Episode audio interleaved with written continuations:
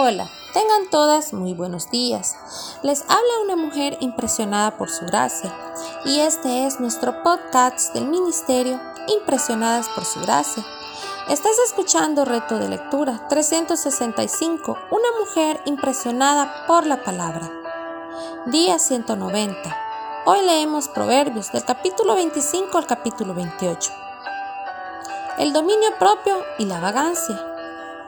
En el libro de Proverbios encontramos la razón por la que necesitamos esforzarnos para crecer en el autocontrol.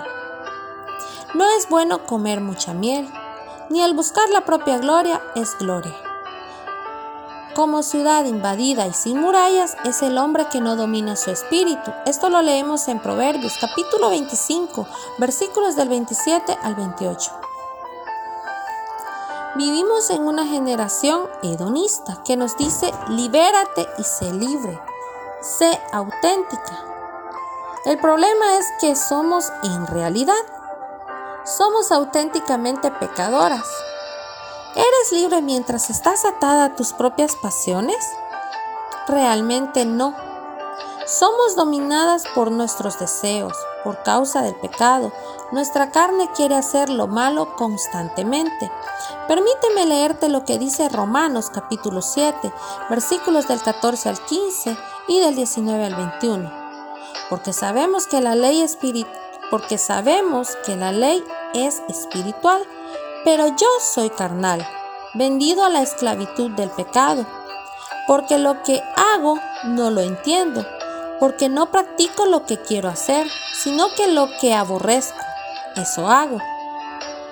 Pues no hago el bien que deseo, sino que el mal que no quiero, eso practico. Y si lo que no quiero hacer, eso hago, ya no soy yo el que lo hace, sino el pecado que habita en mí. Así que, queriendo yo hacer el bien, hallo la ley de que el mal está presente en mí.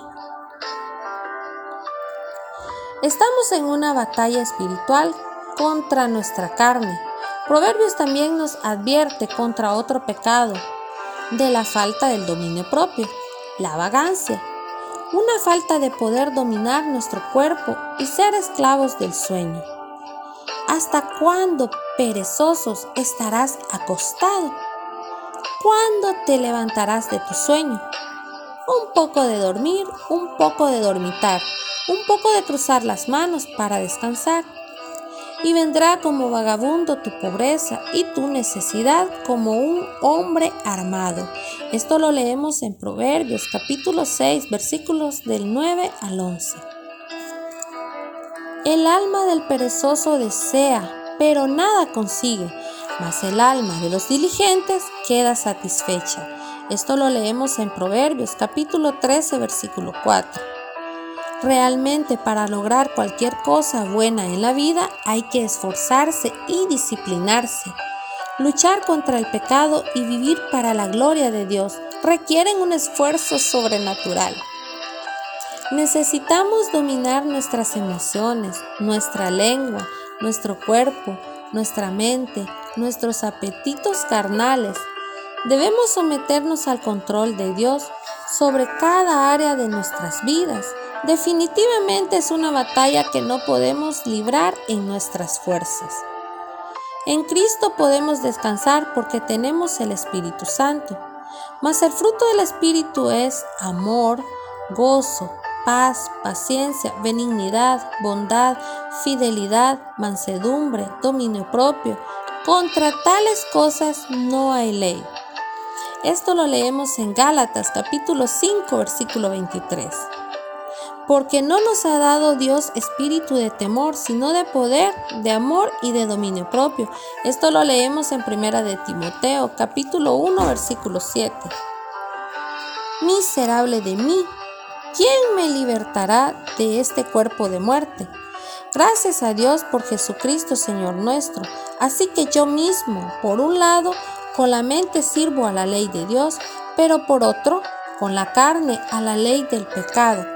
Esto lo leemos en Romanos capítulo 7, versículos del 24 al 25.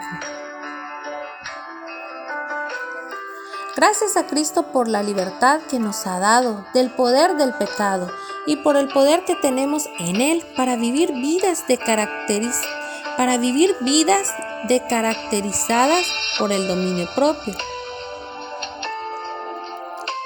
¿Qué decisiones vas a tomar a partir de hoy para esforzarte a crecer en esta área? Amigos o enemigos, continuamos buscando sabiduría a través de la lectura del libro de Proverbios. ¿Te has detenido a analizar tus relaciones? La palabra dice que Proverbios capítulo 27 versículo 6 dice, Fieles son las heridas del amigo, engañosos los besos del enemigo. Yo sé que muchas al escuchar el versículo anterior dirán, yo no tengo enemigos, pero a veces muchas de las personas que se dicen ser nuestros amigos no lo son.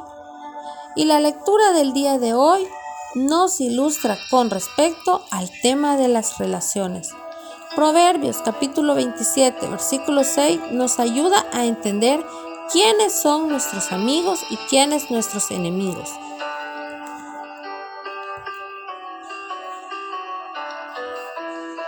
Pero a veces muchas de las personas que se dicen ser nuestros amigos no lo son.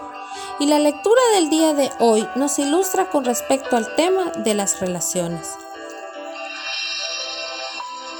Proverbios 27, 6 nos ayuda a entender quiénes son nuestros amigos y quiénes nuestros enemigos. En la primera parte del versículo 6 dice, fieles son las heridas del que ama, lo que nos habla de la honestidad. Un amigo no es aquel que solo te dice las cosas buenas, obviamente es alguien que te ama, pero algo que caracteriza al amigo y al enemigo es la sinceridad. Los amigos son sinceros. Siempre nos dicen cosas buenas que nos pueden ayudar a cambiar para bien. Cuando nos desviamos, ellos nos advierten por amor. Los amigos no solo no solo son personas con quienes nos llevamos bien, no son las personas con las que sales a una fiesta o de compras. No son solo los que están en los momentos felices, son los que están en momentos de dificultades. Esos son los verdaderos amigos.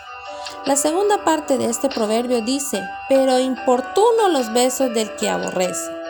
Los besos en este versículo son una representación de las cosas buenas.